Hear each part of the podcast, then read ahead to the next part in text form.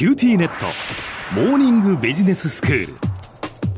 今日の講師はグロービス経営大学院の福田明先生です。よろしくお願いします。よろしくお願いします。えー前回から先生ハーバード大学の先生エイミー・エドモンソンさんが書いた「恐れのない組織」という本をもとにお話をしていただいています、まあ、恐れのない組織言い換えると心理的安全性があるということでしたけれども、まあ、心理的安全性というのはみんながその同じように意見を述べ合うことができたり、まあ、開かれた組織と言ってもいいのかなというふうに思いますけれども今日はこの続きでどんなお話になります？か？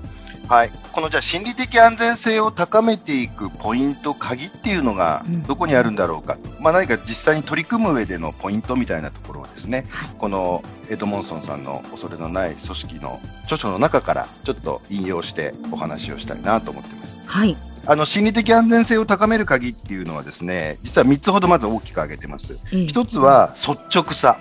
で2番目、弱さを開示する。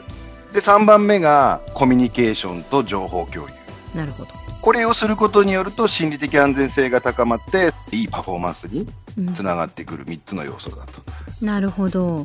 あの、率直さっていうのは、ええ。えっと、いい悪いっていうところも率直にフィードバックするってはい。いうことと、自分は間違えたとか、うん。わかりませんとか、うんそういうことも率直に述べる。はいはいそうすることによって、みんなが思っている状態っていうのが言葉になって現れてくると。で、これ率直と弱さって実は表裏一体のように私は解釈してるんですけど、うんそういう意味だと率直さっていう裏側には、自分の弱さっていうのを積極的に開示するっていうものがセットになってないとうん機能しない。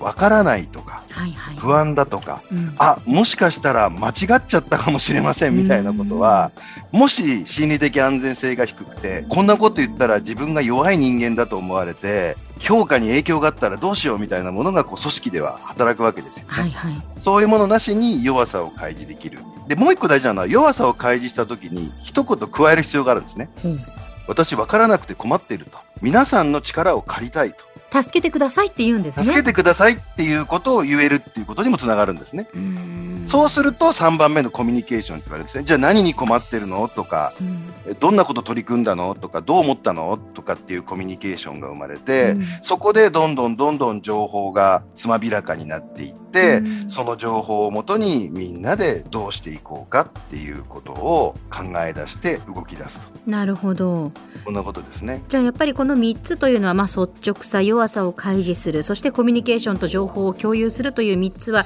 まあ、それぞれ独立しているわけではなくてきちんとこう密接につながっていてでそのまあ3つが、まあ、きちんとできる組織は心理的安全性が高くなるし心理的安全性が高くなればこの3つもまたできるようになるっていうこう相乗効果があるんでしょう相ね。乗効果ですね。うんなるほど、はいまあただそうは言ってもこう簡単にできないのかなっていうふうに思うんですが、はい。で、これ実は多くの組織では難しくてですね、うんこの状態を作る鍵はリーダー、その組織とかチームを束ねてる人がすごく重要だっていうふうにエドモンソンさんは言ってます。はいで、なんでリーダーが鍵となるかっていうとええ、従来逆のことしてたってことですね。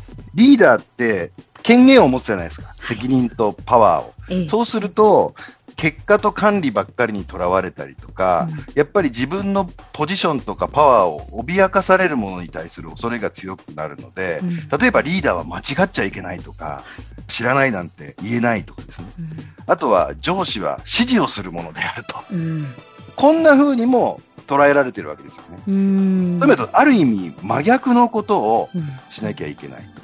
ここがすごくチャレンジになってくるんじゃないかなと思います。うんで、ここで大事なのがリーダーの捉え方を変えようっていうことで、エドモンソンさんはフレーミングって言い方をしてるんですけど、ええ例えばマネージャーの役割っていうのをさっきの答えを持っているとか、命令するっていうことではなくて、方向性だけを決めてあげるとか、考えを聞いて、もっと磨きをかける役割になりましょうとか、あとは結論を出すとか決めるだけではなくて、絶えず学習して自分自身も進化していって、うんうん。いい条件を整えるように努力するとか、うん。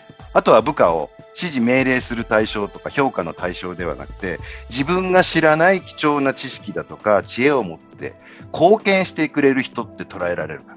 うん。こういうフレーミングを変えるっていうことがリーダーにとってすごく大事だと。なるほど。まあ、リーダーがでもそういうふうなこう、まあ、意識改革というか変えることによって、まあ、チームのその状態というのも良くなっていくなかなかじゃあやっぱり、まあ、チームの内のその一人一人が、まあ、いくらそういうふうにこう思っていても裏を返せば、まあ、リーダーがまずそういう考えをこう持っていないと、なかなかうまくいかないこともあるんでしょうね。はい、で実はですねこの心理的安全性っていうのはメンバーの方が望んでるんですよね。ええええ。だからちょっとリーダーが変わればうん。変化が生まれますすぐ。ただ次に大事なのが率直な発言が出た時の対応っていうのが大事ですよって言ってるんですね。はいはいはいはい。まずは素直に感謝すると。うん。ありがとうって言葉を仕事において上司リーダーがどれだけ使ってるかっていうことですよね。あとは、ネガティブな言葉を使わないようにする。うん。間違えましたとか失敗したっていうのは、あ、うまくいかないトライをしたってことなんだねと。うんうんまたチャレンジすればいいよねっていう言葉に置き換えてあげる。こんなことをすることによって、さらに心理的安全な場の土壌ができて定着していく。なるほど。で、もっとわかりやすい日々の実践っていうことで言うと、いい口癖を持ちましょうということで挙げているので、これだけ最後にご紹介して終わりにしたいと思うんですけれども、わ、かりません。手助けが必要です。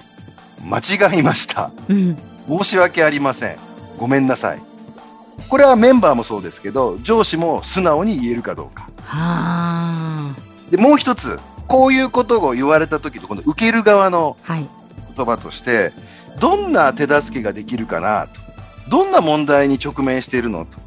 どんなことが気になっているのっていう関心を示すと。うんこういう言葉が、まあ、上司、部下、チーム間でたくさん流通していくようになるように意識をすると、心理的安全性は徐々に高まっていく。実はエドモンソンさん言ってるのは難しいことじゃないんですよね。うん日々人間が感じ取れるシグナル、言葉によるシグナルを変えることによって、心理的安全性は高まることができますよと。まあ、こんなことをおっしゃっています。では先生今日のまとめをお願いします。はい。心理的安全性は日常のシグナルから決まります。ぜひ、日々の皆さんのシグナルを見直してみてください。今日の講師はグロービス経営大学院の福田明先生でした。どうもありがとうございました。はい、ありがとうございました。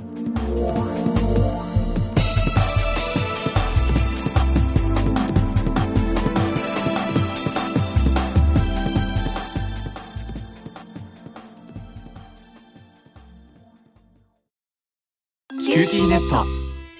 私を捨てて他に乗り換えるの？君は僕には高嶺の花すぎたんだ。それに彼女はありのままの俺をそのまま受け入れてくれるって。